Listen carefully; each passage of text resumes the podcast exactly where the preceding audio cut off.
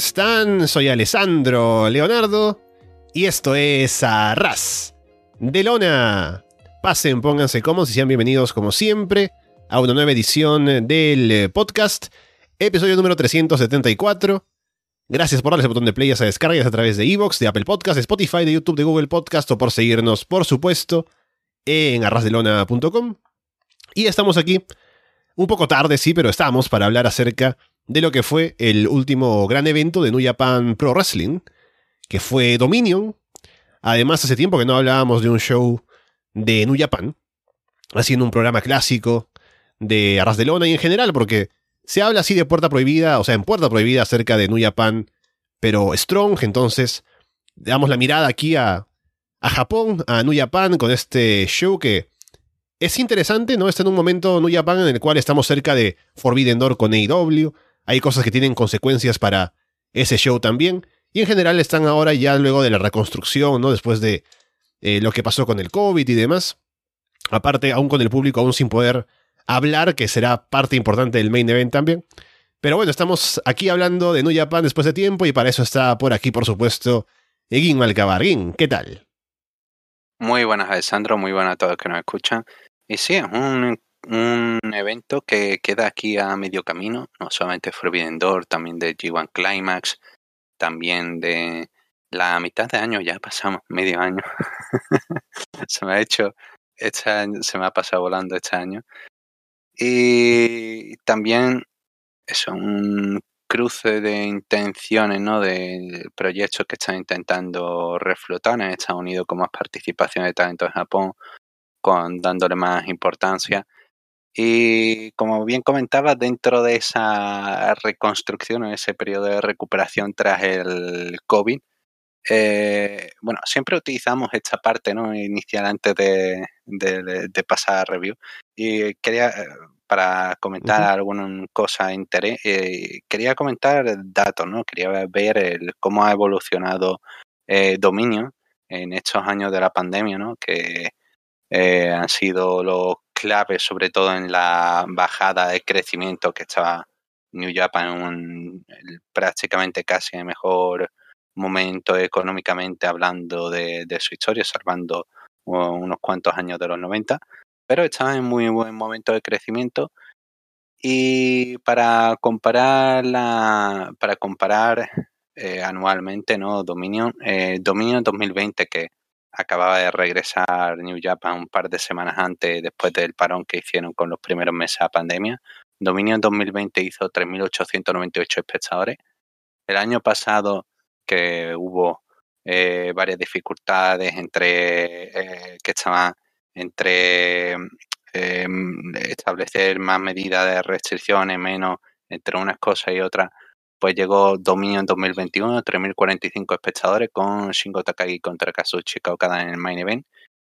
Y llega este año, Dominio en 2022, Kazuchi Okada contra Jay White, 6.068 espectadores sin restricciones. Mm. Y aún así hay un dato importante ¿no? Eh, que comentar y es que eh, lo van comentando luchadores, ¿no?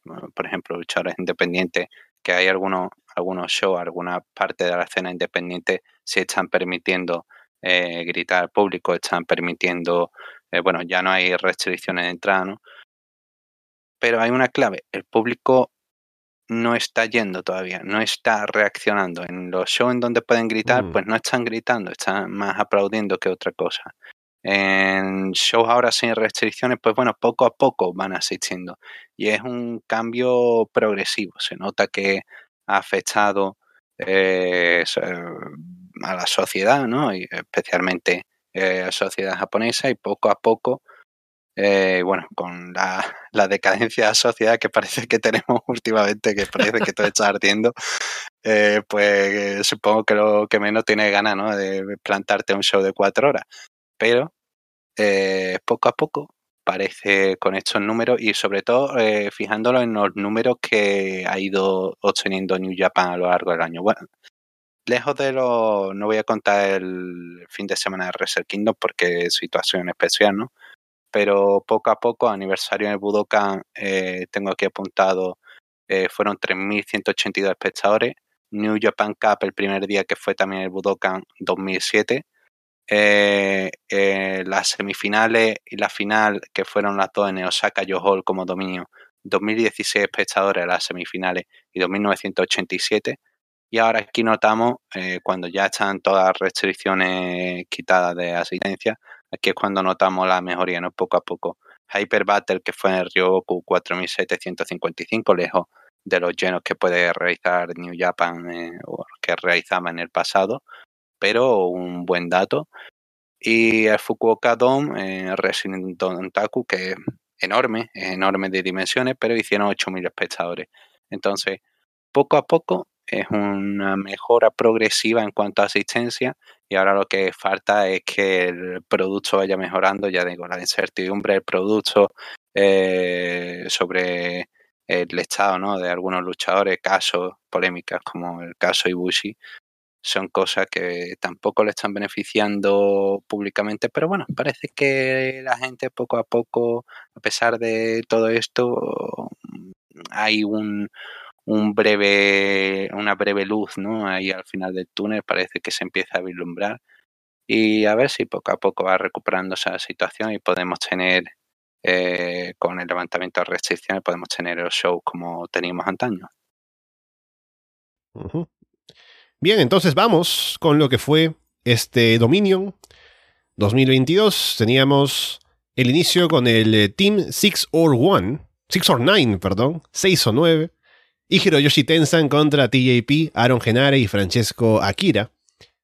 Presentan a Jesse Vargas junto con United Empire, un boxeador ahí que está ahora acompañándolos también.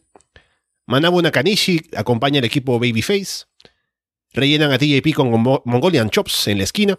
TJP hace que el referee se distraiga y ataca a Taguchi afuera.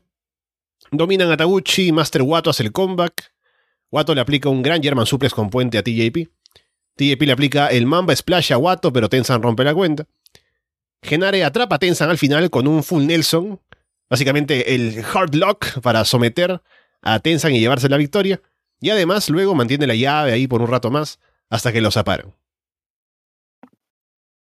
Eh, sobre esta lucha, bueno, detalle, ¿no? Jesse Vargas, eh, que eh, es o era campeón mundial de boxeo, es amigo personal de TJP, entonces, claro, pues aquí pues le ponen una aparición, ¿por qué no? venga con los colegas, parece. Y no sería la última aparición de, Jesse Vargas. Y durante la lucha también tiene, tiene un momento en el que Aaron en aire empieza a pegar puñetazos y eh, empieza a hacer como que está boxeando, ¿no? Y, Jesse Vargas parece que le está dictando, está, no, no, sí. Mm, me recordó a Jimeno Hippo salvando las distancias, pero bueno. eh, una lucha ok, sobre todo para vender ese encuentro por el campeonato IWGP por pareja peso junior. Wato y Taguchi están funcionando bien como equipo. Eh, y mm, está intentando hacer que funcione esta nueva ah, división de United Empire. United Empire que ha crecido en número eh, de una manera impresionante, ¿no? Empezó siendo cuatro, ¿no? Osprey, Okan, eh, y Enare y envía a Priestley antes de que fuera a los mundos de, de NXT UK a perder, a perderse por allí. Y luego hay que admitir que el grupo se ha reforzado bastante. Dentro de que TJP no me cae demasiado bien, no es un tipo que sea precisamente de mi agrado, pero es un buen talento y hace que los rivales se luzcan, entonces es un, buen pro wrestler. Eh, a pesar de que hemos visto tonterías como enfadarse con el público en las grabaciones de New Japan Strong porque le pidieron que se pusiera una mascarilla. Eh, em, pero sí, hemos visto cómo se ha ido reforzando con esos Aussie Open, poco a poco, eh, con, con TJP y con Akira Francesco, que bueno, en esta lucha no aparece demasiado, pero eh, están construyendo. La, palabra es construyendo, lo, poco que hayan podido hacer de construcción con, con este encuentro para esa lucha por los campeonatos que será esta semana o la que viene, no recuerdo si era, si era Eh, estoy intentando hablar de memoria, creo que era este fin de semana. Y sí, una lucha ok, que tampoco nos dice mucho. Se puede ver algo del equipo de, de Akira y de TJP, ¿no? Ese combo de Fireball con Mamba Splash, el Fireball, ese doble rodillazo de Akira, está bien. Eh, lo único que comentar, lo último, eh, momento over que tiene TJP, que el público aplaude bastante cuando hace el face wash, que bueno, TJP lo tiene en su arsenal, pero claro, es de Shinjiro Tani, el momento de Shinjiro Tani, el público reacciona con el, con el momento y sobre todo teniendo en cuenta ahora que Shinjiro Tani está con una lesión tan grave tras un accidente que sufrió en, luchando contra Takashi Sugiura en abril. Y ¿qué más? Ah, sí, Tensan lloveando aquí, demostrando que bueno, ya no está para nada el pobre, pero su compañero Kojima ahora es campeón GHC ¿no? Entonces, la diferencia. Y sí, el finisher este que han puesto ahora en Are de Ultima, lo llaman, ¿no? No Hurlock, me hubiese gustado que hubiese sido Hurlock, ¿no? Que aprendan de dónde viene.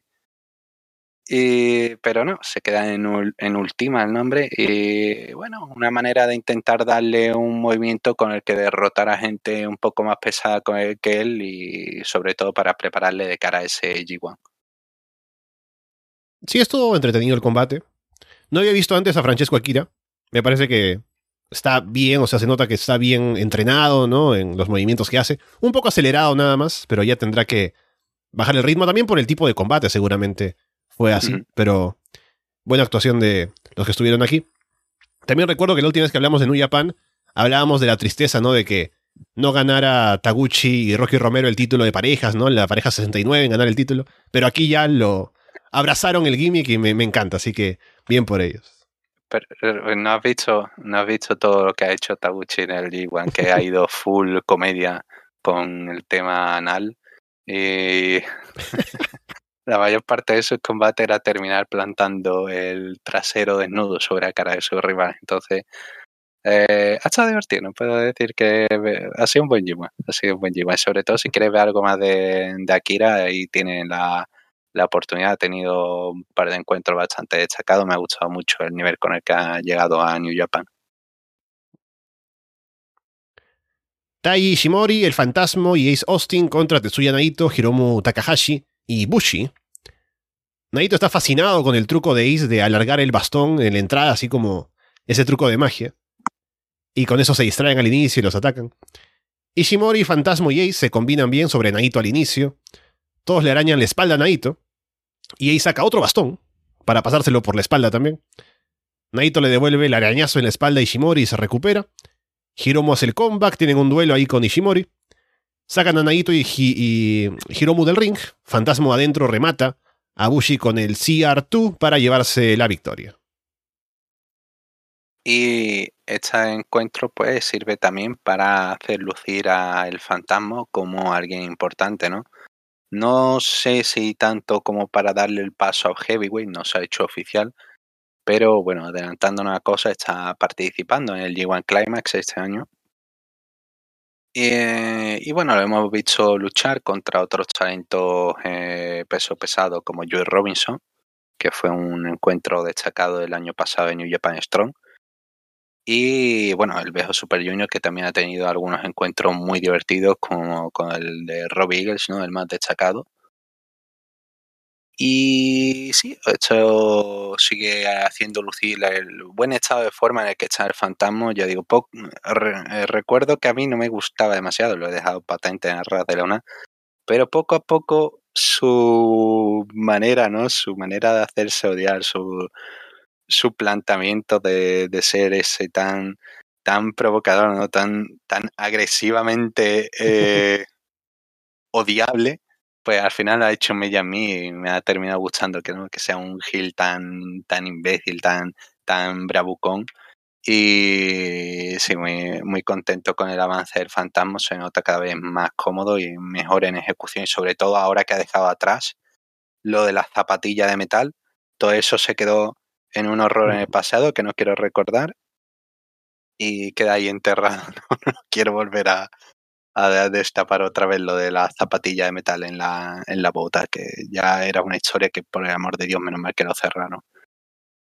eh, sobre la lucha, Ace Austin nos demuestra eh, que hay que adaptar los libros de reglas del Pro Wrestling. En ningún año de en toda la historia nadie ha- había anotado que hacer magia, pues al parecer te permite usar un bastón durante una lucha sin provocar descalificación. Entonces hay que apuntarlo, ¿no? Ahora que hay gente, ¿no? Chris Jericho eh, al parecer es de Wizard, pues tiene que apuntarlo, ¿no? Puede utilizar bolas de fuego. Sí. Mientras haga la invocación y tenga suficiente punto de más. Pero sí, me gusta mucho ese Austin. Se ha lucido en, el Bejo Super Junior, ha tenido muy buena actuación. Eh, cambio con el Ballet Club, eh, figura clave ahora esta nueva configuración, sobre todo en esta nueva división junior, no tanto en este nuevo apartado del Ballet Club, que parece que más o menos está liderado por Fantasma Ishimori, junto con Chris Bay y con Ace Austin de Impact, así que se configura una división curiosa del Ballet Club que me llama mucho la atención. Y sí, la lucha está ok, sobre todo para vender ese duelo con Hiromu contra eh, que viene de ganador del Bejo Super Junior contra Ishimori. Eh, me, me encantó el pantalón de Hiromu con, con que pone la sigla del Bejo Super Junior, ¿no? En- en- tremendamente fantástico. Y sí, lo tendrá en Korakuen Hall en, dentro de unos días, la, la lucha. Eh, que bueno, que espero que sea algo más sorprendente de lo que ya nos tienen acostumbrados. Y sí, un encuentro correcto. Naito tampoco tiene demasiada acción. Recordad que viene de problema ocular, ¿no? De- tuvo que operarse, de, eh, tiene enfermedad degenerativa en torno al músculo del ojo. Y sí, bueno, eh, por el momento no tiene demasiada acción porque, bueno, se le viene el G1, ¿no? Y mejor que no se queme demasiado. Entonces sí, encuentro de transición, y, pero bueno, divertido, al fin y al cabo. Sí, no había visto, o no he visto nada de Ace Austin en New Japan, ahora en el Best of the Super Juniors, pero creo que se ha adaptado bien al estilo. Aparte, también se ha adaptado bien a la dinámica del Bullet Club. Y también el público lo recibió bien, así que me imagino que también eso es consecuencia de buenas actuaciones. Así que bien por Ace Austin ahora en New Japan también. Es uno de los talentos que más ha puesto over, pero el que más se ha puesto over, creo que no lo puedes adivinar, era Alex Zane. Oh. Alex Zane se ha ganado al público de una manera no solamente con- por, por sus posts en Twitter, primero visitando eh, visitando cadenas de restaurantes de allí de Japón, poniendo en redes sociales, se ha, se ha ganado, había una cola en uno de los shows enormes para firmas, para nada más que para Alex Zane. Para Austin también han tenido muy buena relación y como eran, como son colegas, ¿no? Eh, pues iban durante toda la gira juntos y luego hizo el, el tour en, el último día de la final del Super Junior, hizo el tour en Ace Austin y tiene esta historia con Alex Zane que lleva a, a Slammiverse y lo va a aprovechar Impact para esa, para esa lucha que, que tienen por el título. Bien, ahí está entonces. Pasamos a lo siguiente que es Toru Yano contra Doc Gallows. Yano trae un spray desinfectante. Gallows se lo quita, le, quita la tapa y le echa todo encima a Yano. Yano hace que Gallows se golpee con una esquina expuesta. Provoca a Gallows ahí para hacerlo enojar. Yano intenta un inverted atomic drop. Pero Gallows, como es tan alto, no funciona porque tiene que caer sobre la rodilla, ¿no? Pero como las piernas son tan largas, no llega a caer. Así que no le afecta el movimiento. Galos luego aplica la choke bomb, pero cuenta en dos. Ya no aplica una patada baja a espaldas del referee, cubre y se lleva la victoria.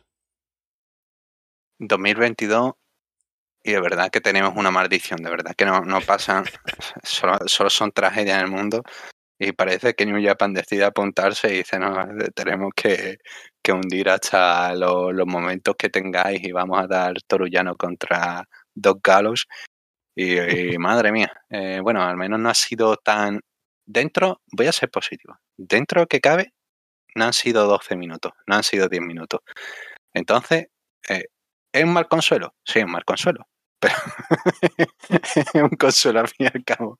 Y al menos, por el amor de Dios, se me ocurrió viendo esto, dije, espero que esto nos lleve al regreso de Amber Gallows.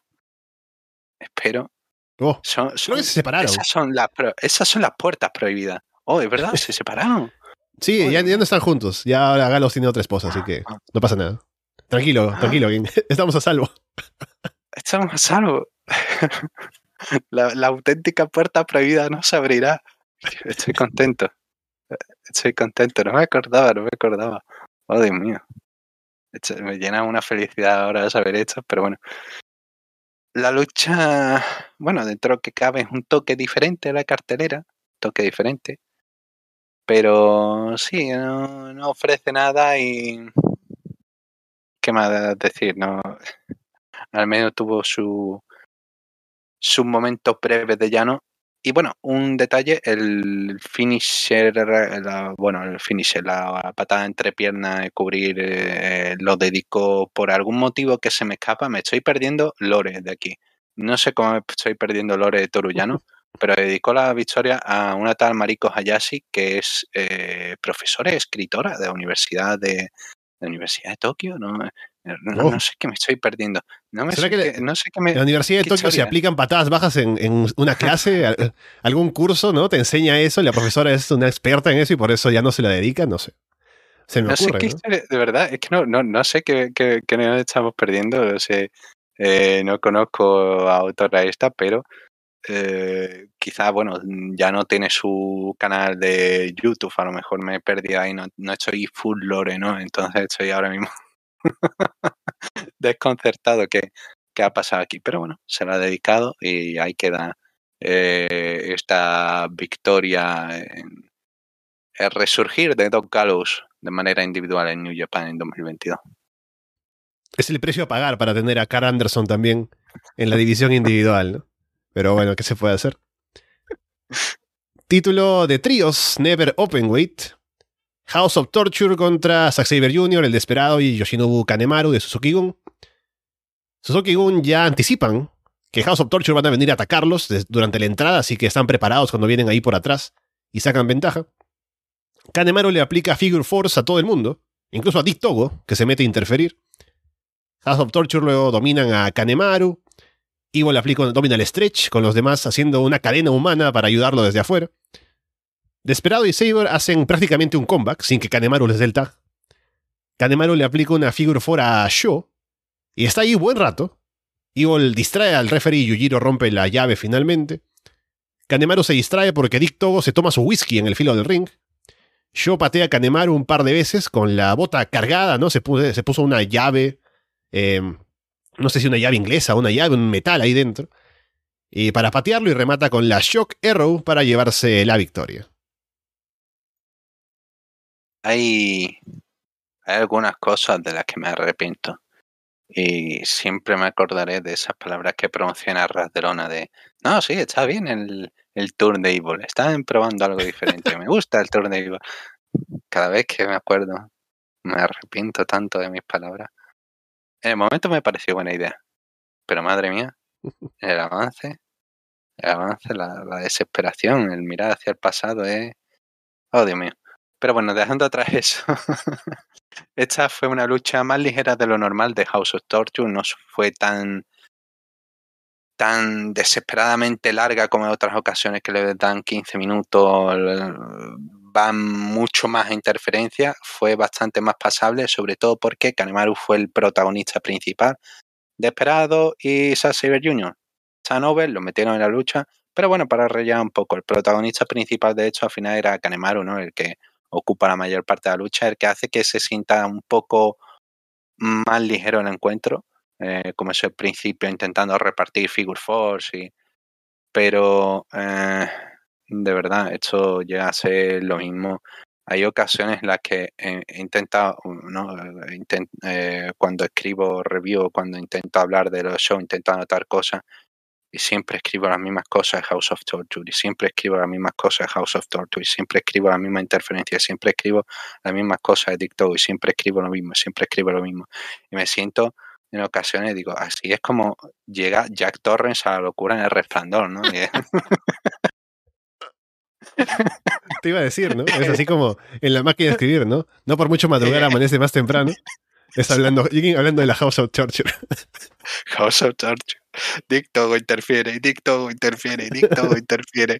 Y escribirlo así 80 mil veces. Eh, pero bueno, dentro que cabe, ya digo, esta fue una de las luchas eh, mejores de, de, House of Torture, a pesar de que cumple con todos los patrones de encuentro. Pero, pero, aquí llega a ser un poco, le dan un giro, ¿no? Que es algo, es algo que puede decir, es algo sorprendente, ¿no? Por dentro del 90% de las luchas de House of Torture que son exactamente el mismo patrón, aquí hay un giro y es ese tema de show con la, con la pierna que no pudo usar la llave inglesa porque se la quitó Zack Saber Jr. Y, sorprende que en un momento en el que hay un poco de caos, ¿no? Se ve que fuera de ring e introduce la, la, llave inglesa con la cual lo ha estado usando desde hace, desde hace un tiempo para ganar las luchas. Eh, la introduce en, la, en el protector de la espinillera y con eso pega las patadas para conseguir dañar a, al bueno de Kanemaru, pero me hace pensar, ¿realmente no se estaría haciendo polvo la espinilla? Quiero decir, por mucho que lo coloques en la zona mm. media, te, el golpe te lo tienes que estar llevando a la espinilla. La espinilla es bastante sensible, entonces, eh, no sé, quiero, quiero imaginarme que, que también le, le, estaba doliendo, ¿no? Que también estaba como, aguanta, aguanta. Y sí, dentro que cabe, intentaron hacer un poco lo del Bejo Super Junior. El Bejo Super Junior tuviera un encuentro rápido, Show y Kanemaru, que Kanemaru ganó rápidamente eh, quitándole la llave inglesa a Show, consiguió el Moonsault y el Touch Aquí parece que utiliza lo mismo, ¿no? Pero Dicto interfiere, Dicto interfiere, Dicto. No, no, tranquilízate aquí. me, da el, Jack Torrance. Eh, pero Dicto interfiere, aquí sí tiene a los compañeros que no tuvo en aquel momento y consigue golpear con esa pierna, consigue chocarro y nada, eh, me hubiese gustado que hubiese hecho más enfoque, ¿no? Sacando con la llave inglesa, pero eh, sí, no sé, no, hicieron tanto énfasis a eso de, no, tiene algo en la pierna.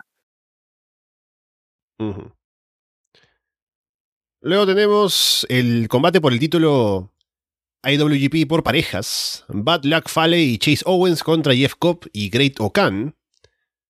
Great Okan derriba a Fale y le aplica un Arm and Triangle Choke, pero Owens rompe con un rodillazo a la nuca de Great Okan. Domina a Great Okan, Owens luego cubre con los pies en la cuerda, pero Cobb lo empuja desde afuera. Cobb hace el comeback, lanza a Fale en un gran body slam. Great Okan reparte Mongolian Chops. Sacan a Fale del ring. Great Okan le aplica a Owens un belly to belly suplex desde la esquina. Cobb remata con el Tour of the Islands y se lleva la victoria. Y luego lo curioso es que durante el combate tenemos obviamente al Bullet Club como los Heels y United Empire, Jeff Cobb y Great Okan como los Baby Faces, aparte Great Okan, ¿no? Que es el héroe de Japón, ¿no? Y todo lo demás. Y luego del combate aparece Rocky Romero, queriendo vengarse del ataque a Roppongi Vice en Dynamite. Y ahí lo matan, ¿no? Entre todos, ahí Great Khan posa con el cadáver de Rocky al final, ¿no? Así que un poco raro eso de cómo se vende durante el combate y luego después. Pero será de camino, me imagino, a Forbidden Door. Sí. Em, bueno, por parte, antes de, antes de comentar eso de Forbidden Door, sobre la lucha. Ciertamente, si me pregunta de una manera objetiva, te puedo decir, sí, esto fue una lucha. Buena o mala, ahí ya no entro. Pero, vale, sí, entro. Eh, ok, agresivamente ok. Se quedó ahí en, e, en, ese punto. No fue ni demasiado mala ni demasiado buena. Fue correcta. No es que no. Quizás esto hubiese pegado de, de opener o no sé, esto hubiese sido más en, en un Raw 2, ¿no? Pero en pay-per-view, en evento importante, uno de tus eventos importantes del año, eh, me sigue sabiendo extraño, ¿no? Es como eh, aumentaron eh, dentro que cabe el encuentro que hicieron en Resident Evil ¿no? La three-way que hicieron era aumentar mucho más la, las expectativas, ¿no? Era aumentar mucho más el caché de la lucha que esto. Esto se siente como un paso atrás, un encuentro normal y ya está. El tema Okan y Cobb pues, están muy over. Eh, Cobb literalmente le encanta al público, podrían hacerlo babyface y la gente lo compraría o podrían hacer que fuera como un monstruo destructor, ¿no? Que fuera totalmente a conseguir victoria. El año pasado estuvo cerca de llegar a la final del G1. Así que sí, podrían apostar fuerte por él este año, eh, una opción quizá por el título de Estados Unidos, bueno, ahora mismo no, porque pasa lo que pasa de cara al final del show. Pero sí, tiene bastantes posibilidades de ver qué pueden hacer con Cop y Okan, que están en un gran momento. Y lo malo, que tienen que vender a Fale y Owens como algo mínimamente amenazante, ¿no? Para el G1. Van a estar participando y tienen que lucir como, oh, bueno, han sido campeones, han sido, han sido algo, son, son relevantes para New Japan. Está ocupando puestos en el G1, ¿no? Que hagan algo. Eh, pero sí, fue un encuentro estándar. En cierto momento me estaba fijando más en las nuevas camisetas de los árbitros de New Japan. Parecen como equipaciones de fútbol, ¿no? Eh, lo, que me, lo que me lleva a los momentos, ¿no? De, de Fale atacando, empiezo a mirar otras cosas.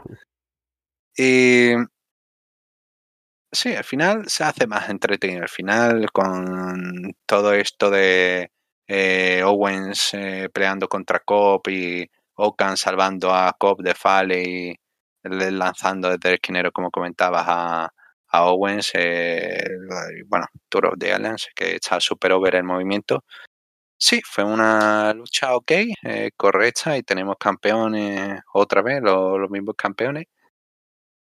Eh, y la situación tras la lucha, pues luego, tras bastidores, comentó Rocky Romero, que ah, al parecer tenía que responder, ¿no? Como quien ha salido victorioso después de un ataque cuando lo destrozaron vilmente. Pero dice, no, las cosas no se han terminado entre Roppongi Vice, Copy Okan, bueno, United Empire y FTR. Así que tendremos esa triple amenaza en, en Forbidden Door, tendremos el camino hacia allá. Es una posibilidad. Y bueno, después de ese ataque Dynamite, eh, por otro lado, me hace pensar, ¿no? Me hace pensar en ese fan japonés que no tiene ni idea de esto de, de IW, que no sigue Dynamite. Bueno, tiene idea algo de IW, ¿no? Pero de pronto ve esto Rocky Romero Jr. atacando y siendo destrozado. Y luego le intentarán vender un pay-per-view con eh, siguiendo una historia de Dynamite en show de Japón sin, sin más explicación que lo que está viendo. Eh, desubicado totalmente tiene que estar esa persona. Supongo que habrá alguna persona así. Pero vaya, bueno. Ahí va y parece que tendremos esa triple amenaza. Ahora bien, sea por el título de Ring of Honor, por los títulos de IWGP por pareja, o por los dos a la vez, no lo sabemos. Pero bueno, ahí queda, parece que esa es la dirección para Forbidden Door. Sí, el juego político va a tener mucho que ver al final con cómo se arma la cartelera y ya lo podremos comentar seguramente cuando esté la cartelera anunciada. Porque claro, no se va a poner a los campeones de Ring of Honor directamente con los campeones IWGP porque uno tiene que perder. Así que hay que poner a Roppongi y Vice si va a ser triple amenaza para que ellos pierdan, por ejemplo. Y ese tipo de cosas y juegos se tienen que hacer, entonces veremos al final cómo va la cosa. Si termina siendo un 4 contra 4 también, ¿no? FTR y Roppongi Vice contra eh, Great Okan y Jeff Cobb y Ozzy Open, ¿no? Una cosa así, pero ya se verá un factor que me, me acuerdo ahora es eh, con la reciente polémica de que Andrade no podrá participar en Forbidden Door. Mm. Como se enteren los del consejo, que te van a hacer un show y van a estar los campeones por pareja de AAA enfrentándose a talento de New Japan, eh, les va a volar la cabeza, vaya. Ah, eh, mientras nadie, yo creo que eso es, mientras nadie levante la liebre, ¿no? Mientras nadie avise, mientras nadie se dé cuenta, eso va a pasar la lucha mientras nadie avise a nadie el consejo, pues eso sigue hacia adelante. Después tenemos el anuncio de los participantes para el G1 Climax 32. Que yo estaba esperando más sorpresas. De pronto, ahora que hay más posibilidades de viajar, ¿no? Hay gente nueva como Tom Lawlor y Jonah, que son nombres interesantes para el G1. De AEW está Lance Archer, pero es alguien que ya estuvo antes en New Japan, así que, bueno, por lo demás, como los viejos conocidos, ¿no? Los sospechosos habituales, así que, ¿qué te pareció el anuncio de la gente para el G1 Primero, más que nada, eh, la división del formato del G1, ¿no? Son 28 participantes, cuatro grupos, eh, cuatro mm. grupos de siete, y eso va a añadir una dinámica diferente y a la vez yo creo que nos va a favorecer porque, imagínate, la, idea de que alguien pudiera pensar que era mejor ver eh, la posibilidad de que existieran 10 luchas consecutivas de Chase Owens contra la posibilidad de que solamente hayan 7 o de Van Fales. menos es más, menos más. Eh, salimos ganando otra cosa que dure más, pero espero que no lleguen a esos terrenos, espero que no lleguen a, a, a esas posibilidades. Pero bueno, eh, dentro que cabe, pues bueno, meten a muchos de los regulares de, New Japan, hay pocas novedades, pero las novedades me parecen interesantes. John Lawlor eh, viene de hacer un gran año en New Japan Strong, viene en un estado de forma genial. Eh, si, no, si no habéis visto la lucha contra John Moxley en Defy, la recomiendo totalmente, es una brutalidad. Y Tom Lawlor tenía muchas ganas de lo estaba comentando, él tiene su programa ¿no? en el Wrestling Observer lo comenta mucho de, de, que a ver cuándo podía viajar a Japón. Misteriosamente eh, no tenía ningún, no había aceptado bookings ¿no? durante el verano y durante septiembre y no ha, no ha querido comentar que, con qué ha firmado, con qué empresa ha firmado, pero sí ha firmado con New Japan, eh, de hecho contratos que han ofrecido a talentos de Estados Unidos. Y parecía, lo, lo que digo es lo que el rumor por otras, por otras vías, eh, en lo cual podían ser los otros nombres, que parecía que el otro nombre iba a ser el señor Chris Dickinson, pero, claro. pero, pero hay una situación complicada con el señor Chris uh -huh. Dickinson ahora mismo. Y New Japan está intentando, bueno, tiene contrato, pero está intentando un poco como por debajo, ¿no? bajo la alfombra ahora mismo, que no se le vea. Y con esas acusaciones de varias de sus parejas de, de agresión sexual. Y ahora está, bueno, hay de violencia doméstica. Y aquí está Jonah, que es otra figura que han contratado a Bombo y Platillo en New Japan, que le han estado dando importancia y que también creo que va a tener un, una buena participación en el G1, puede tener unos encuentros interesantes y especialmente ha comentado en varias entrevistas ¿no? que estamos motivados por tener un encuentro contra, contra Okada a ver si se lo si se lo conceden y hacen lucir a Okada ¿no? aún más grande ¿no? el, el, la supercara de New Japan destrozando a alguien como, como Jonah puede quedar muy, muy interesante y brevemente, eh, la, un par de nombres que sí me han sorprendido y que recibió muy bien el público, ¿no? Con el anuncio que fue David Finley, primer G1 en no, casi ocho mm. años en la empresa, y la oportunidad de trabajar de manera individual, pero que puedan aprovecharlo. Y el fantasma, que el público le encanta y que bueno, tengo ganas de ver qué puede ofrecer y qué emparejamientos puede hacer. Tuvo una lucha entretenida contra Will Ospreay en la New Japan Cup, que creo que solamente yo y Don nos acordamos. Pero sí, ahí queda. Y sí, va a ser interesante ver este G1, sobre todo con el formato puedes hacer cosas más personales, ¿no? Que pueden ser historias que puedan llevar a pay-per-view, con encuentros individuales que puedan continuar, con algunos finales que puedan ser más rápidos, más más, más de la nada, ¿no? más sorprendente y empate que puedan jugarse, que sean con más sentido. Sí, hay cosas que pueden hacer con este formato y a ver quién gana cada uno de los bloques. Espero, supongo que COP será uno de los ganadores porque va fuerte y a ver qué es lo que hace con el resto. La verdad que ahora mismo no tengo ni idea de quién puede eh, perfilarse como ganador del G1. Uh -huh. Luego tenemos el combate que es para clasificar a esa lucha por el título interino mundial de AEW en Forbidden Door. Hiroshi Tanahashi contra Hiroki Goto. ¿No? Las casas de apuestas estaban preocupadas, ¿no? Gana Goto y nos vamos a la quiebra todos. Pero bueno, Tanahashi lanza a Goto contra la barricada afuera, pero Goto aguanta y aplica un lariat. Tanahashi ataca la pierna izquierda de Goto. Intercambian golpes, Tanahashi derriba a Goto con una bofetada. Goto levanta a Tanahashi sobre sus hombros, Tanahashi desde ahí aplica un Slim Blade. Tanahashi va por un roll-up, Goto lo detiene y se siente encima. Es un falso final bastante creíble, para ser Goto, ¿no? Ganándole a Tanahashi, pero queda bastante bien. Tanahashi aplica al final un High Fly Flow Crossbody y un High Fly Flow Splash en la lona para llevarse la victoria. En un buen combate, solo que no se sintió tan épico, no estaba puesto en la cartelera, me parece, para ser uno épico, así como los que serían los de más adelante. Sí, al inicio no se anunció, se incorporó al día siguiente, bueno, a las horas salió el anuncio de lo que iba a hacer AEW con el campeonato interino, con cómo iba a funcionar. Y al día siguiente se incorporó a la cartelera y Goto se enteró de que participaba en el show pues, a través de Twitter. Eh, ese pobre Goto que se había animado y estaba describiendo quiero ir a América, quiero ir a América, quiero luchar, espero que al menos como premio de consolación nos lo lleven allí y digan, no venga, ahí está, combate de Chaos, participa Goto, hombre. sé feliz. Pero sí, sobre el momento roll-up, es el mejor momento de la lucha porque es el momento donde hasta la gente que estaba allí hace oh. ya solamente por haber generado esa reacción al público, uno de los mejores eh, momentos del evento, vaya. Eh, yo también me lo creí, fue como, uy, uy, uy, ha estado cerca eh. la sorpresa, es que va a ir a Tero. Uy, vaya, se equivoca el árbitro. Pues nada, Goto, Goto viendo la casa puesta todas arruinadas.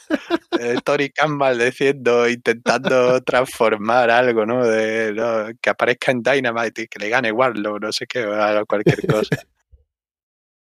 Pero sí, la lucha se sintió ok. Quizás Goto fue el que más ganas le echó, ¿no? así está un poquito ya el pobre. Bueno, llevamos diciendo que está, está destrozado desde hace desde hace ocho años, desde hace ocho o nueve años, pero eh, realmente eh, cada vez va peor y eh, físicamente, pero sigue cumpliendo, ¿no? Sigue cumpliendo con lo que tiene que hacer en ring, pero hoy era el día de house show, ¿no? Este era el día de no, no hacer demasiado.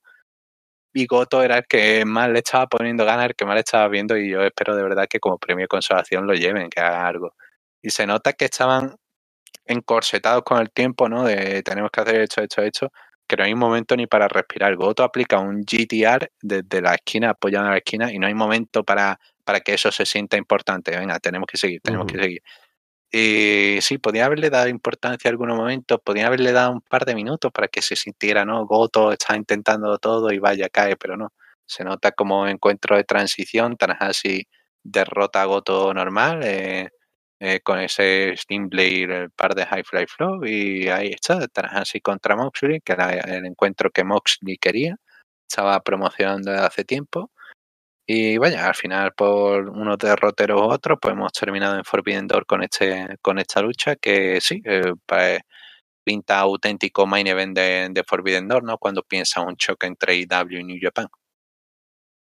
Sí, aparte me parece que el Moxley contra Tanahashi es un combate más grande para Japón que el Punk contra Tanahashi porque se ha estado insinuando, ¿no? Que Moxley quería a Tanahashi y no lo ha podido tener en New Japan hasta que al final se va a dar en estas circunstancias. Así que eso podría llamar al fan que de pronto no ve IW, pero que se entera de Forbidden Door y ve que ese es el main event, podría tener más interés en verlo. Totalmente. Otra cosa es comprar el pay-per-view por los alucinantes eh, 4.000 yenes, son como. Está como a 40 euros al cambio, casi 30 y tantos mm. al cambio a través de New Japan World. Entonces, en dólares de Estados Unidos, sí, más o menos eso, 40 dólares. Entonces, se te quita un poco la gana de comprarlo a través de New Japan World, pero por suerte tenemos Fight TV. Luego tenemos el combate por el título King of Pro Wrestling, es Shingo Takagi contra Taichi. Y tiene una estipulación que es un. Le dicen el Scramble Match de 10 minutos con conteos infinitos, ¿no? Unlimited pinfalls. Que, a ver, ¿cómo, cómo funciona esto? En este caso, cada vez que alguien hace pin a otro, sea cuenta de uno, dos o tres o más, eso se va sumando para un marcador final. Y el que consiga más puntos para cuando terminen los 10 minutos es quien se lleva la victoria. No le tenía mucha fe a la estipulación, porque me parecía raro, ¿no? ¿Cómo van a hacer esto? Pero termina siendo un muy buen combate, jugando con, con ese tema. Salen a intercambiar golpes desde el inicio, se van sumando las cuentas ahí en la pantalla. A los 5 minutos, Shingo va ganando 7 a 2. Taichi atrapa a Shingo en un backdrop driver. Llega a ponerse 7 a 6. Shingo evita el Black Mephisto, atrapa a Taichi en un roll-up para una cuenta de 3, la única del combate, no, no la única, hay una más adelante. En el último minuto, están 11 a 6 con ventaja para Shingo. Taichi atrapa a Shingo en una cuenta de 3, luego le da vuelta para otra cuenta de 1, va por otra, pero se acaba el tiempo. Y ahí el combate termina en 11-10 con victoria para Shingo Takagi. Eh, ¿De dónde viene esta lucha? Esta lucha viene del enfrentamiento que tuvieron en, a finales de abril. Eh, creo recordar que fue en la gira uh, Golden Five Series. Creo que fue a finales de abril. Uh, y esa lucha fue la que comenzó, que era una lucha cuenta era exactamente lo mismo que, que había aquí, pero no había límite de tiempo y era el mejor de 30, ¿no? El que llegara primero a 30 cuentas ganaba. Fue un muy buen encuentro, me gustó mucho el cómo utilizaron la, la estipulación, aunque hubiese momentos ridículos que era aplicar finisher y cubrir durante 6 segundos para subir el marcador. Y llevó a Taichi pidiendo revancha. Eh, Taichi la estipulación que quería es que fuese sin límite de tiempo, eh, que fuese también a mejor de, creo que era un número de cuentas, ¿no? Y que solamente pudiesen hacer las cuentas utilizando un movimiento, solamente se podían hacer las cuentas, solamente se podía ganar. Entonces, utilizando un movimiento. El, el caso de 5 era el Ground Cobra. El caso de Taichi, él pedía el Gedo Clutch. El Clutch. Claro, la estipulación ya la ponía demasiado complicada y luego llegó Shingo y dijo, no, mira, tengo versión más pulida. 10 minutos, eh, el, que más cuenta consiga en 10 minutos. Pues claramente eh, se llevó la, la, victoria por mayoría en votos a través de, de Twitter, a redes sociales de New Japan. Y el público, pues nada, quería un encuentro más simple. Y fue un encuentro más simple, más directo, no fue la casi media hora que duró el show de Golden Five Series, eh, del encuentro previo que tuvieron.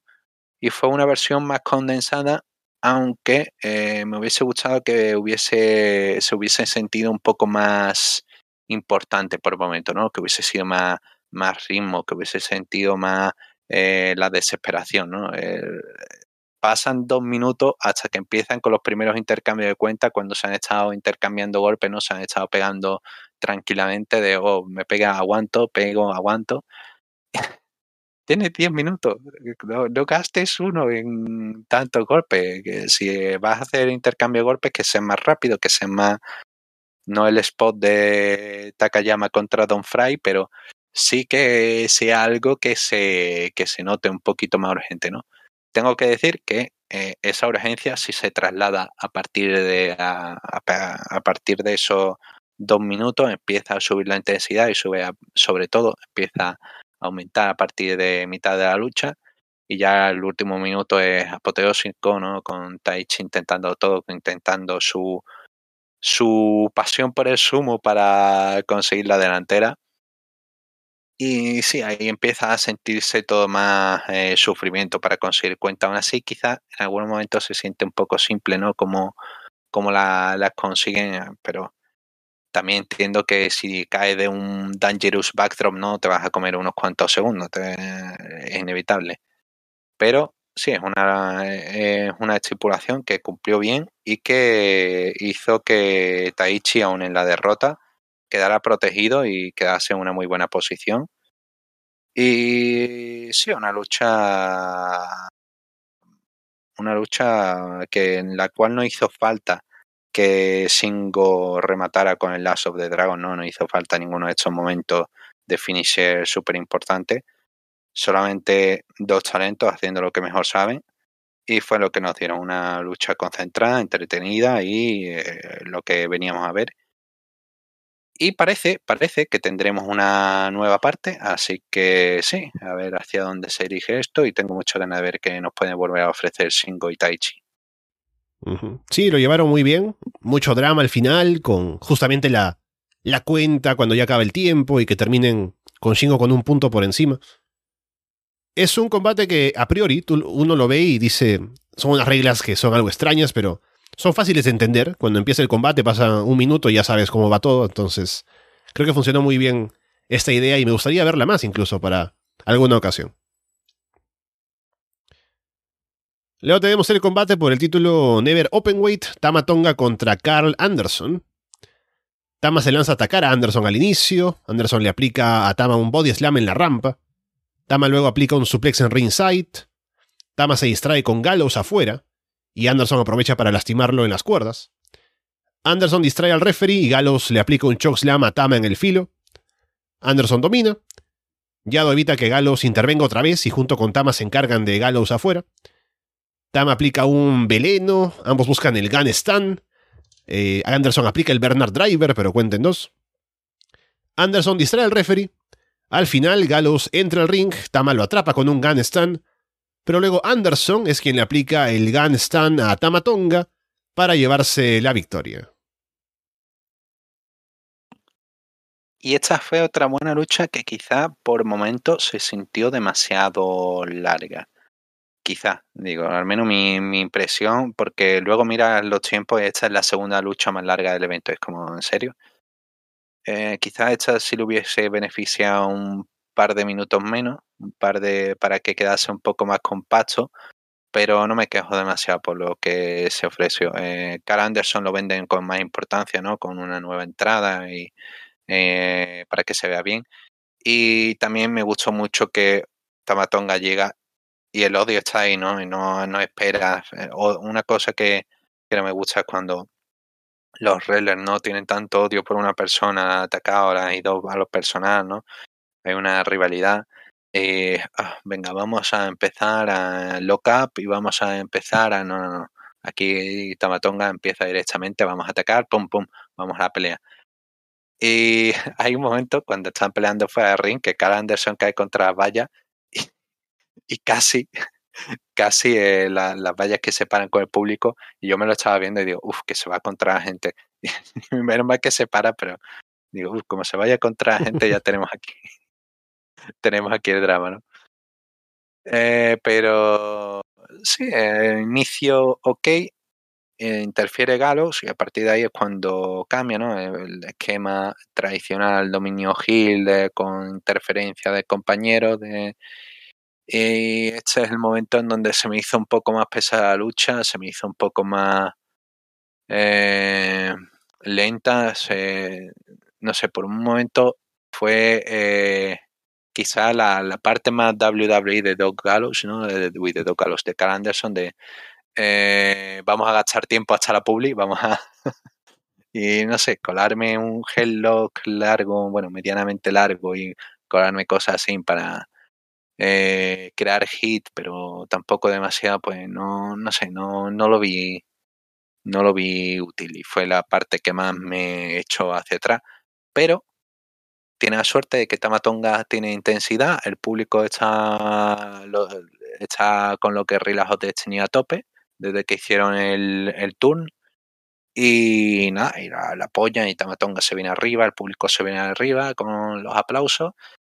Y sí, una lucha que consigue elevarse un poco más de, lo habitual, consigue ser un encuentro lógico, fluido, ya en la, segunda mitad, ¿no? Y consigue mostrar a los ambos rivales intentando todo, ¿no? Para la victoria. Em, buen detalle con el Bernard Driver. Eh, tiene que sacarlo todo cara Anderson hasta referencia a Giant Bernard. Y me gusta, bueno, dentro de que cabe la interferencia de Doc Gallows, eh, hay un problema, ¿no? Y es que el, durante la lucha el problema que no paraba de pensar en mi cabeza es, maldita sea, porque no está Tamatonga, eh, uy, Tamatonga, porque no está Tangaloa acompañando a Tamatonga. el pobre Yado no puede moverse. El pobre Yado, será muy amigo del pobre Yado, pero es que Yado no puede moverse. Entonces, Galo está continuamente atacando y nada más que en un momento consigue facilitarle, consigue ayudar a Tamatonga.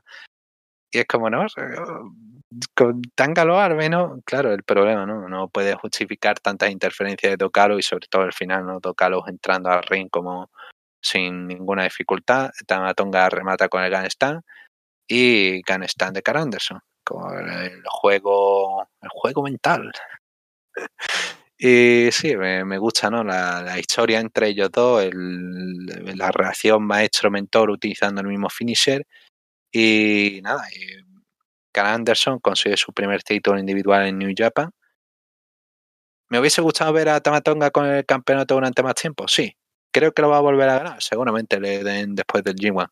Ahora mismo para que consiga un par de, victorias, consiga verse en el G1, bueno, un par de victorias, un par de derrotas sin tener que dar otras oportunidades al título a otras personas. Entonces sí, veo que quizá pueda volver a tener oportunidad Tamatonga por el título en un futuro. Y tras bastidores, Cal Anderson lanza el reto a cualquier luchador de cualquier empresa en la que ha estado de WWE. Sabemos que no, pero de New Japan, de Impact o de IW. Así que quizá, quizá tengamos esa participación Cal Anderson contra alguien de IW por el campeonato Never. Y ahí me parecería un momento, sí, para que alguien de IW lo ganara, ¿no? Entonces inicia la reacción con talento IW, con campeonato de, de New Japan, no que sea la primera vez que sucede, ni la primera vez que se gana en un show de, de IW, pero eh, sí, eh, estaría bien dentro que Forbidden Door, ¿no? Para presentación. Así que bueno, veremos si se cumple o no y si tenemos a Cara Anderson por allí por Forbidden Door. Sí, esperaba ya que fuera un buen combate, porque recuerdo hace poco hablábamos con Carlos en un show de Impact, en el que hubo un Good Brothers contra Guerrillas of Destiny. Y Cara Anderson, yo recuerdo que siempre fue un buen luchador, me gustaba mucho verlo en New Japan, y desde que se fue a Estados Unidos, a estar en WWE, ¿no? Y ahora en Impact, siempre he sentido como que vive de su fama, ¿no? Como que no tiene que esforzarse mucho. Y está en un equipo con galos, hace más el gimmick y demás. Y no se esfuerza en trabajar tan duro en el ring. Pero cuando estaba con Tama Tonga en ese combate, recuerdo que lo vi y dije, claro, acá obviamente son amigos, van a salir a pegarse duro. Son gente que está formado en New entonces tienen un estilo de trabajar que otra vez exige a Anderson que vuelva a ser el, el Anderson de antaño. Y aquí siendo un combate individual, de vuelta en Japón y todo, esperaba que fuera un buen combate y lo fue. Y me alegra ver a Carl Anderson ahora con el título Never. Y en Japón otra vez porque vamos a verlo otra vez trabajando, ¿no? Trabajando duro como hacía antes. Y ese plan con alguien de AEW que puede ir por el título me parece que también puede funcionar bien, así que veremos qué tanto le dura el título a Anderson, pero da gusto verlo ahí haciendo el esfuerzo.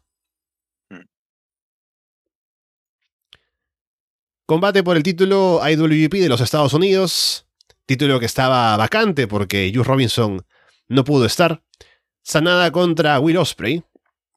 Osprey se queja porque no hay cinturón para entregarle al ganador.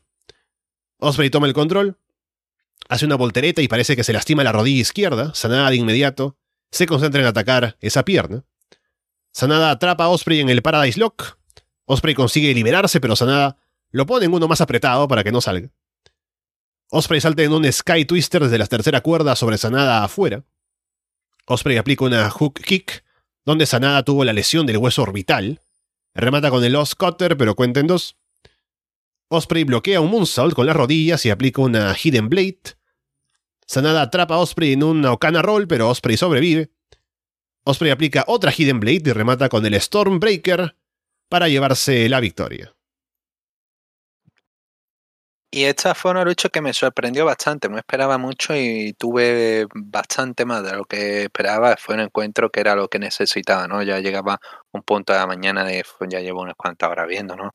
He tenido que madrugar y esto me, levantó bastante. Eh, fue el encuentro que necesitaba ver en el momento justo que empezaba ya a sentir el cansancio y fue la, inyección, ¿no? De, de energía, de ver a tanto a Sanada como a Osprey eh, dando un esfuerzo en unos 12, 13 minutitos, encuentro corto pero compacto y divertido. Y un poco, antes de la lucha, poco resumen ¿no? de la situación, porque ahora mismo el campeonato de Estados Unidos, eh, toda la gente lo conoce, ¿no? Eh, ahora están diciendo, es el título maldito. Es que lleva, lleva una racha interesante, ¿no? Kenta casi se mata en el Wrestle Kingdom como si le hubiese pasado un autobús por encima al pobre. Eh, tiene que acabar varios meses fuera descansando. Vuelve ahora en G1, pero acaba fatal, cadera eh, dañada, eh, costillas rotas, todo, corte en la cara enorme. Y Después de esa situación, Tanahashi es, campeón, lo pierde contra, contra Sanada, parece que es el momento de Sanada. Sanada sufre esa lesión de hueso orbital, tiene que dejarlo vacante. Osprey contra Tanahashi en Wrestling Taku, gana Tanahashi. ¿Qué vamos a hacer después? Fatal for, eh, Fatal Four Way por el título. Joey Robinson, que había atacado a Tanahashi, Moxley, que eh, venía de pelear contra Osprey y que también quería pelear contra Tanahashi, y Osprey, que bueno, ¿por qué no ya nos metemos dentro? Eh, gana en ese momento Joey Robinson sobre Osprey con Osprey bajo la tercera cuerda, bajo, bajo la cuerda, hace la cuenta, y a pesar de que en Fatal Four Way todo vale, pues bueno, por algún motivo se quejan, se quejan los de United Empire. Entonces New Japan dice, pues bueno, vamos a hacer eh, Osprey contra Joe Robinson. Pero Osanada regresa, entonces vamos a hacer triple amenaza. Triple amenaza que desaparece cuando Joe Robinson, pues por el destino, tiene, sufre apendicitis justo ahora sufre apendicitis, como si no hubiese sido ya suficiente eh, desdicha, ya eh, pues nada, hay que sumarle, eh, Joey Robinson sufre apendicitis, eh, tiene que ser operado, no se recupera, tiene que hacer la historia de no, no quiero ir a Japón a defenderlo, pues le quitan el título y coronan a Will Ospreay ahora. Es como, ¿qué ha pasado? ¿Qué, qué, qué, ha sido este título durante este año? ¿Qué, qué, qué, qué, qué, qué historia ha tenido? ¿Qué, qué, qué, viaje? Ahora mismo tenerlo es como presagio, ¿no? De, te va a pasar algo. Es como un, mal augurio, pero bueno, eh, ahora toca Osprey.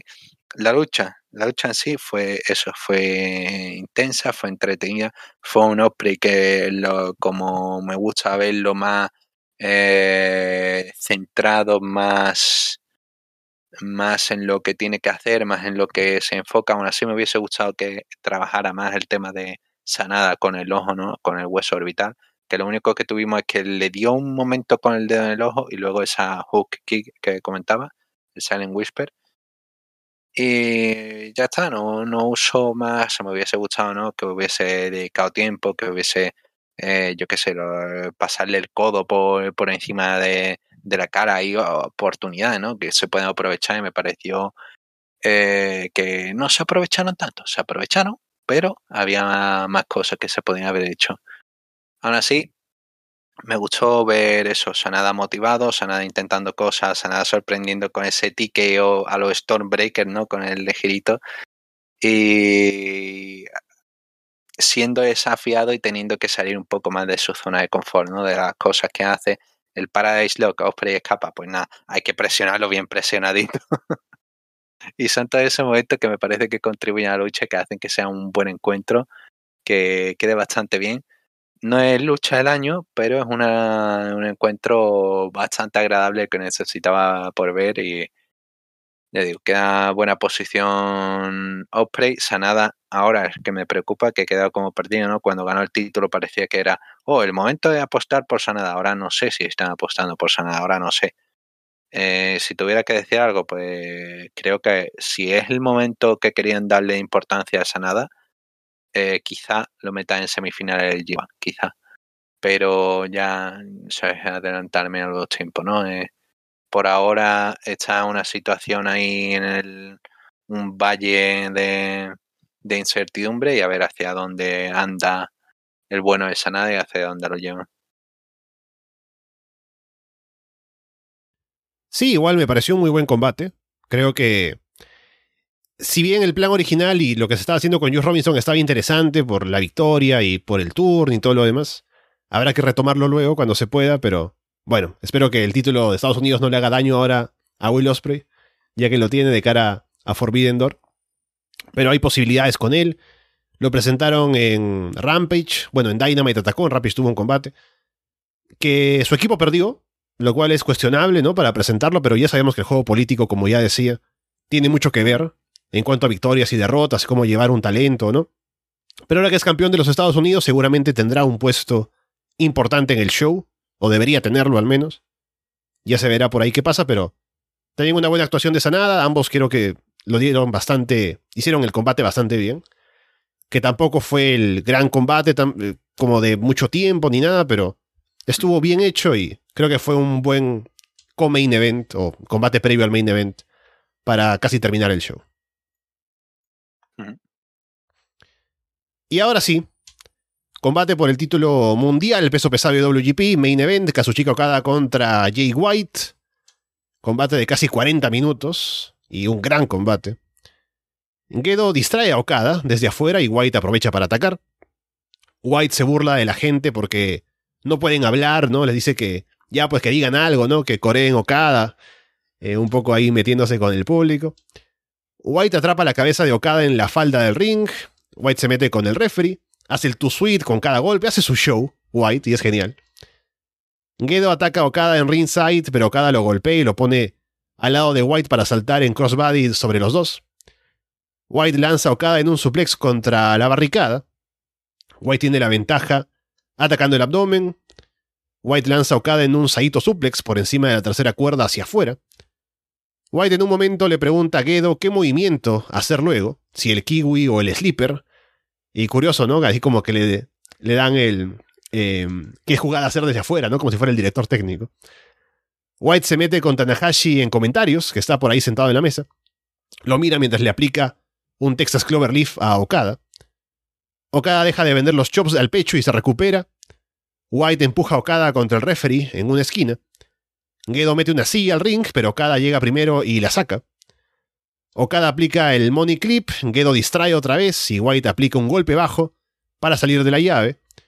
Intentos de Rainmaker de Blade Runner al final.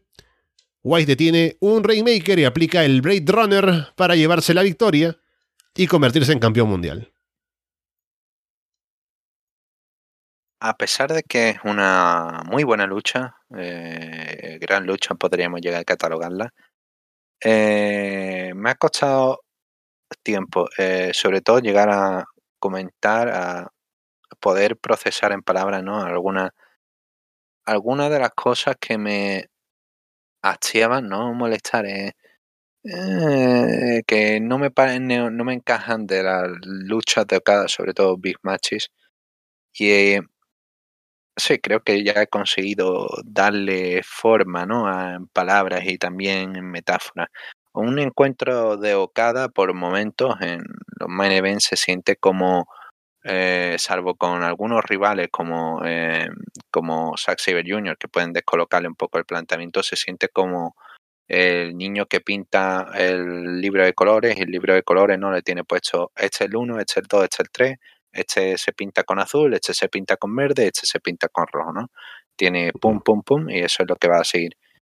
Jay White se siente como el niño que coge y dice, sí, voy a pintar por el 3, voy a utilizar el rojo, voy a utilizar eh, el, el morado y lo voy a pintar todo de morado y eh, le voy a tirar el papel y lo, lo voy a hacer canasta, ¿no? En la basura.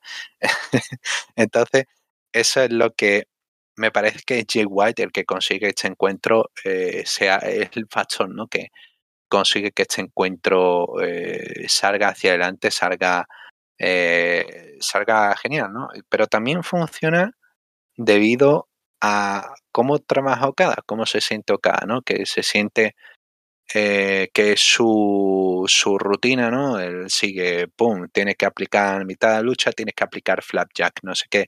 Eh, mitad de la lucha, pues bueno, aprovecha, sale fuera del ring y haces el, el crossbody por encima de las vallas, te ganas el, aplauso del público, el gran momento Tokyo Dome, que bueno, lo hace ahora en los grandes recintos. Eh, y va siguiendo, ¿no? Eh, su momento. Jay White es un planteamiento diferente porque aunque eh, es un gran gil, cuida todos los detalles, presentación, cómo vende, cómo se comporta y cómo reacciona. White es presentación de movimiento, acción del movimiento y reacción al movimiento. Y es algo que eh, se siente natural, ¿no? No es lo mismo aplicar el, eh, o vaya, utiliza otra vez la misma secuencia de, de body slam para hacer el drop kick a la nuca y ahora sale arriba fuera del ring. Eh, no se siente tanto como eso White, ¿no? White lleva, está peleando con cada fuera del ring y hace como lo que tú comentabas, de pronto eh, le está dañando la rodilla, la, está dañando la zona media y aprovecha eso para suplex contra la falla. Y es una y es una contraposición a lo de Okada y se siente más natural, tiene un propósito, una motivación y va, eh, y va evolucionando conforme va pasando la lucha. Y cuando White ve que no funciona una cosa, pues va atacando a otra. No funciona a la espalda, pues voy atacando a la rodilla. Y si no a la rodilla, a la pierna. Y todo poco a poco se va acumulando y poco a poco va evolucionando, ¿no? Un continuo trabajo.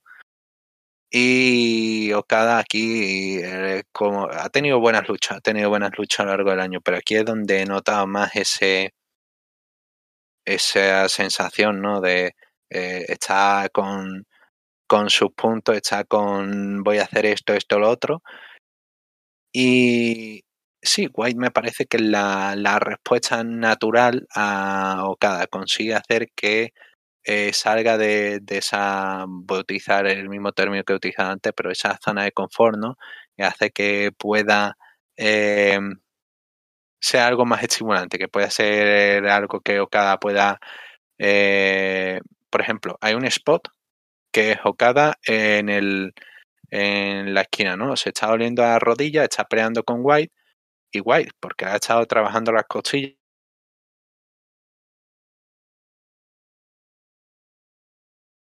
Uy, ahí no te escucho. Ya, pues eh, oh, lo deja y lo deja. ¿no?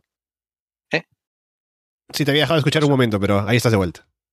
Ok sí, me parece que es una buena lucha que funciona precisamente por ese planteamiento de Jay White eh, siendo todo lo que Okada no es y que consigue elevarle el momento, ¿no? Eh, intenta Okada el money clip, pues Jay White eh, eh, consigue consigue escapar. Bueno, nos perdemos un momento que el golpe entre piernas se pone el árbitro por delante eh, pero consigue escapar, ¿no? Se luce como la muerte, está vendiendo el movimiento y eso le lleva a la desesperación, golpea entre piernas, lleva a intentar seguir buscando otros medios para debilitar a Okada. Y es una continua lucha Jay White contra eh, lo que es el, marmolito inamovible, inamovible ¿no? de, Okada. Y sí, eh, me gustó bastante el encuentro. Quizá lo mejor los mejores minutos es cuando ya se esfuerzan con todo del final, que es donde todo es más fluido, donde todo es esa pelea constante de Jay White reaccionando a Okada, Okada yendo a lo suyo, ¿no? A lo que no le falla, dropkick, el landslide. Y el Jay White que le sorprende con el Blade Runner. Y sí, una victoria que deja muy fuerte a Jay White, que le deja una gran posición. Okada no luce mal, luce como que ha podido llevar a Jay White hasta el final, lo ha tenido cerca y un Jay White que ha sido todo provocador, ¿no? Imitando los remakers, ha sido todo. Eh, quizá. Ya digo, esta es la manera, eh, la mejor manera en la que tengo que describirle mi. mi. mi comentario, digámosle negativo, ¿no? Mis críticas a la lucha dentro de más allá de. Pues bueno, podrían haber sido menos minutos, sí, podrían haber sido menos minutos, pero aún así dentro de este encuentro eh, me parece que está justificado, más o menos, está justificado y todo sirve para esa historia, ¿no? Jay White lo siendo fuerte, siendo intimidante, eh, provocando durante mucho tiempo a cada y buscando poco a poco esa abrir la, la caja, ¿no? Abrir la puerta, conseguir la victoria. Entonces, sí, una lucha que me gustó bastante, que ¿Me podría haber gustado un poco más si hubiesen sido bastante más compactos? Seguramente sí. Pero así el resultado final es muy satisfactorio y un Jay White que se ve genial, se ve como el hombre del momento. Y luego tenemos esa respuesta a Hanman Page. Sí, solo antes mencionar que, bueno, el combate es muy bueno, como le había dicho. Okada obviamente haciendo lo suyo, ¿no? Pero Jay White estuvo enorme, o sea, manejando los tiempos del combate, metiéndose con el público, sobre todo con una arena en silencio, básicamente porque la gente no grita. Es como que él se la pasa hablando y se la pasa metiendo a la gente y contando su historia en el ring. Es el show de, de Jay White, así que bien por él. Y Tanahashi, y con Tanahashi. También. Tanahashi está en comentario y coge, aplica el Cloverleaf y le dice, esto es por ti, esto es por ti. Sí, aparte termina ganando limpio, o sea, hubo intentos de trampa, pero al final detiene un Raymaker, aplica el Blade Runner y gana. Así que se sintió una gran victoria para Jay White, lo fue. Y ahora de cara al show en, en Chicago, Okada era es la figura finalmente más grande de New Japan, entonces uno quisiera verlo allí, veremos si es que está participando o no, pero en principio ahora Jay White es el campeón. Y luego hace la promo esta para decirle que a Hanman Page, ¿no? Que si quiere Okada lo puede tener porque lo que no tendrá será este título, que ahora lo tiene él. Otra vez le dice a la gente de Osaka que diga algo. Dice que en 2016 tuvo su último combate como John Lyon en esta arena. Se despidió, dijo que, dijo que eran su familia, pero tal vez estaba equivocado. Ahora es el verdadero campeón Grand Slam en New Japan. Estamos en la era de Switchblade. Así que con todo el pleito que ha habido ahora con el título de WGP para Forbidden Door, a lo mejor vemos ahí involucrados a porque ya les digo, ¿no? Como hemos hablado antes, hay que tener una manera en la cual podemos incluir gente y de algún modo se puede hacer que alguien pierda, pero de manera justificada. Así que en lugar de hacer uno cada contra Hanman, que sería un combate muy directo uno contra uno, podemos ahora hacer, no sé, un Jay White, Okada, Adam Cole y Hanman Page, una Fatal Four, ¿no? Y de ahí alguna cosa rara pasa para que alguien pierda. Entonces veremos qué terminan haciendo, pero tenemos a Jay White campeón ahora de camino a Forbidden Door. O la posibilidad de eh, una, una, victoria para cada uno, ¿no? Una victoria para cada mm. empresa, un, un Jay White contra Hanman y por otra parte Adam Cole contra Okada, que bueno, más o menos están ahí a, están por ahí los tiros. Y bueno, Jay White después, tras, tras bastidores, realizó una buena promo, ¿no? Se quejó de todo el mundo de IW, de que él creó IW, gracias a él existe IW porque derrotó a Kenny Omega, eh, echó a, Omega en los backs y generó toda esta reacción cuando eh, él era el campeón IWGP peso pesado, ¿no? Que todo, todo es gracias a él, todo el momento eh, debido a él, es el catalista.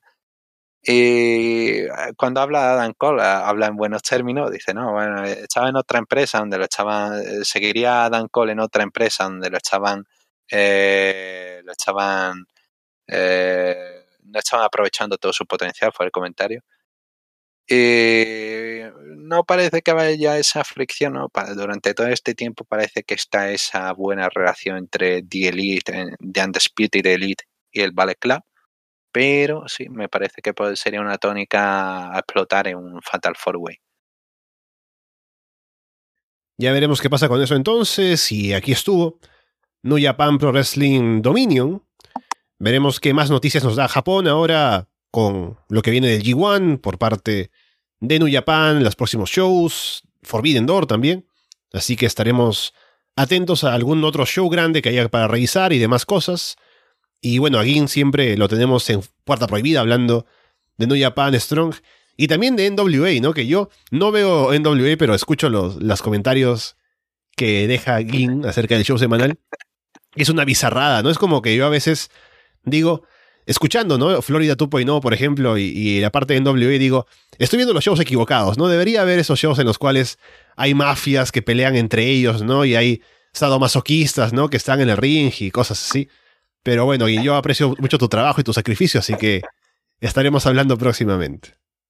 lo que hace el masoquismo, ¿eh? de ver lo, lo peor de, de cada casa y no sé por qué sigo viendo en WWE, de verdad que es una cosa que me sigo preguntando, pero eh, no sé, como esa obsesión, ¿no? De cuando ves algo, es como ver un, un choque de trenes y dices, bueno, no debería verlo, pero ahí está.